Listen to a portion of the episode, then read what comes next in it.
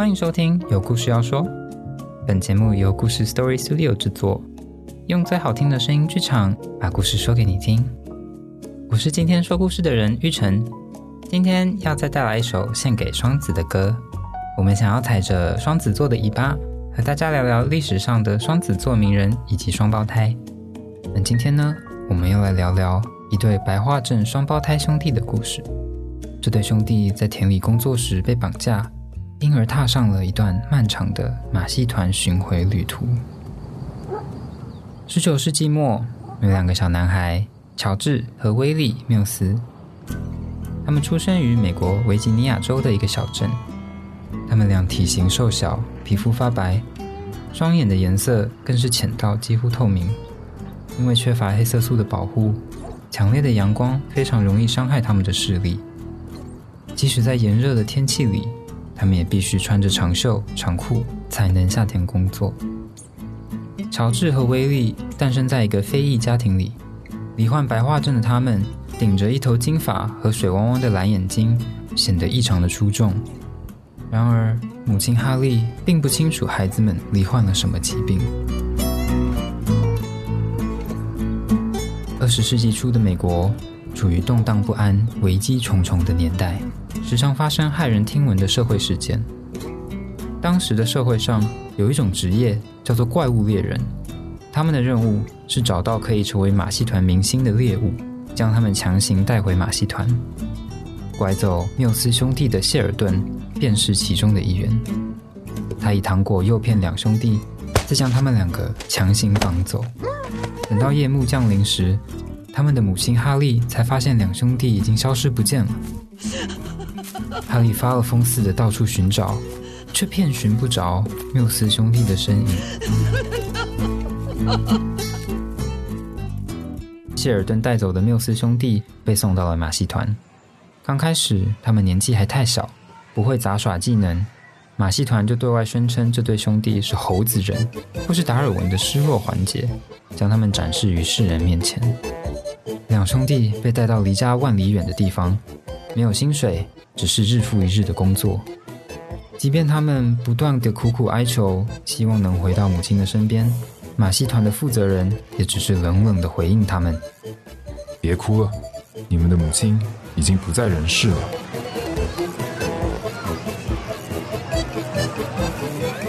缪斯兄弟任人摆布的日子，一天天的持续着。为了让缪斯兄弟更有看头。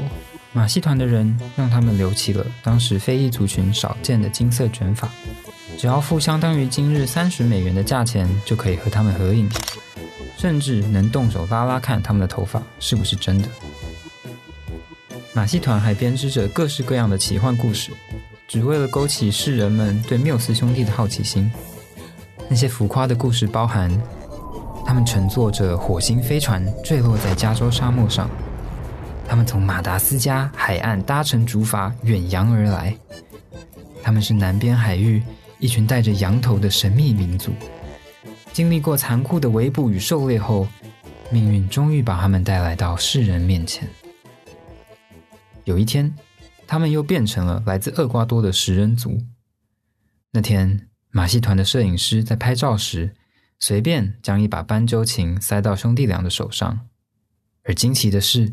缪斯兄弟一拿到乐器，竟然就弹奏出了优雅的旋律。马戏团这才发现兄弟俩的音乐天赋，无论是吉他、斑鸠琴、口琴、木琴或萨克斯风，都难不倒他们。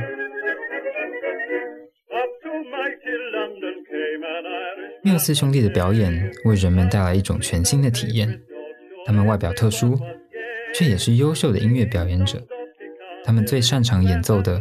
是一首一战时的知名歌曲，《到蒂伯雷里的漫漫长路》。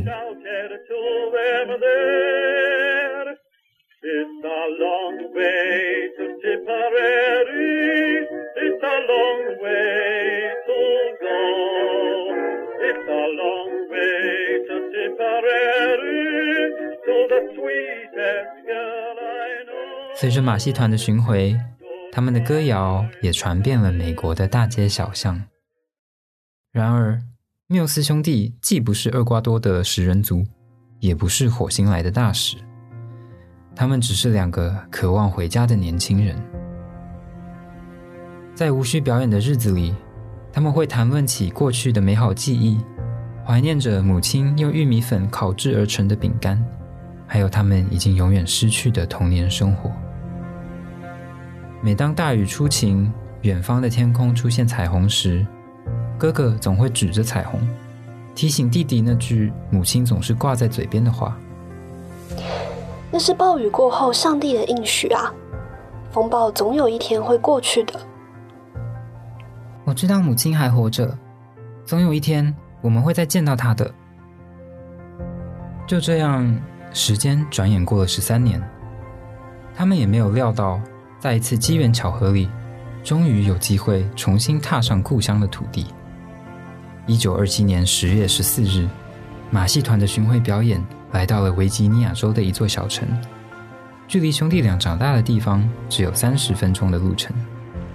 马戏团浩浩荡荡来到了这座城镇，多达一千六百人的工作团队，六个舞台布景以及表演的动物，用了足足一百节火车车厢才能够载运，场面气势十足。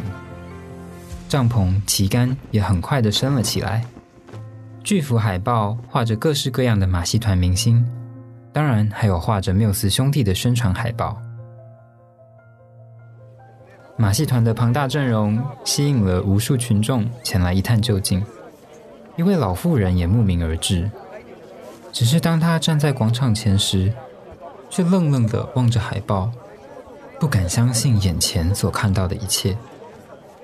这位老妇人正是缪斯兄弟失散多年的母亲哈利·缪斯。多年来，哈利在茫茫人海中不停的注视着街上行人的面孔。他所祈祷的奇迹，终于发生了。哈利买了票，跟着人山人海的观众走进帐篷。表演很快就开始了。他屏息以待，看着缪斯兄弟缓缓从后台走出，站到舞台的正中央，演奏起那首他们最有名的曲子《到地破雷里的漫漫长路》。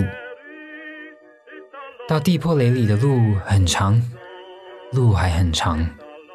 到地破雷里的路很长。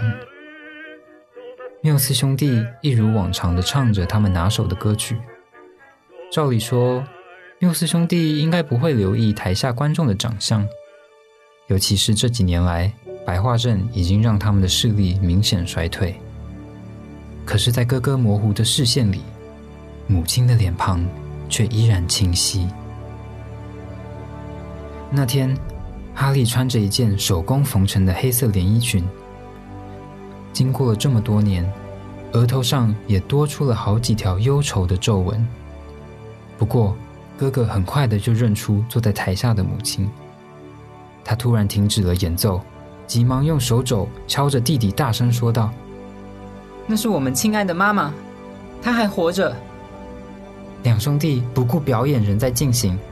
随手扔下了乐器，在众目睽睽下奔离了舞台。经过十多年的分离后，他们终于再次与母亲紧紧的抱在了一起。这近似奇迹的一幕，让缪斯兄弟与哈利都哭了出来。不过，动人的故事没能持续太久。马戏团的负责人立刻出面要求兄弟俩继续表演。这位负责人是一名政商关系良好、拥有庞大资产的富翁。面对权力如此巨大的对手，哈利丝毫不退让。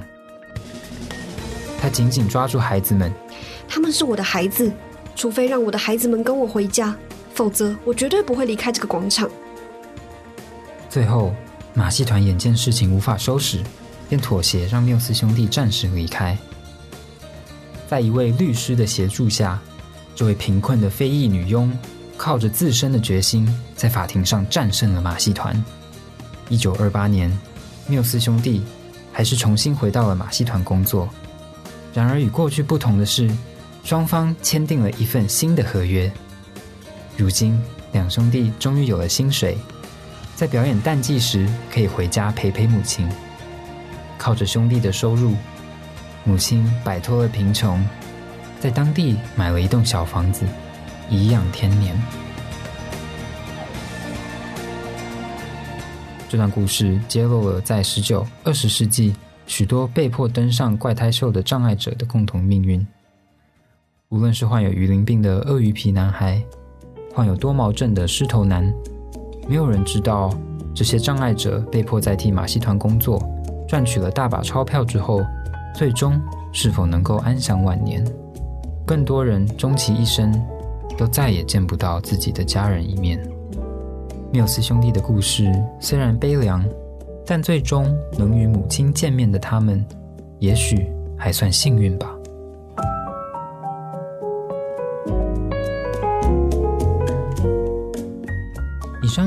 改编自故事 Story Studio 网站，由故事编辑部与百灵家英格汉共同制作，由作者神奇海狮所撰写的文章。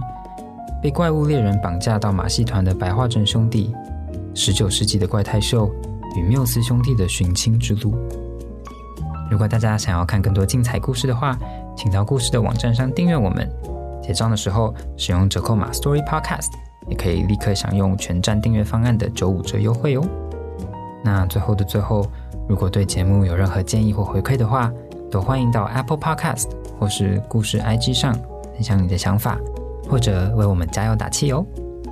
那我们下周见。拜拜。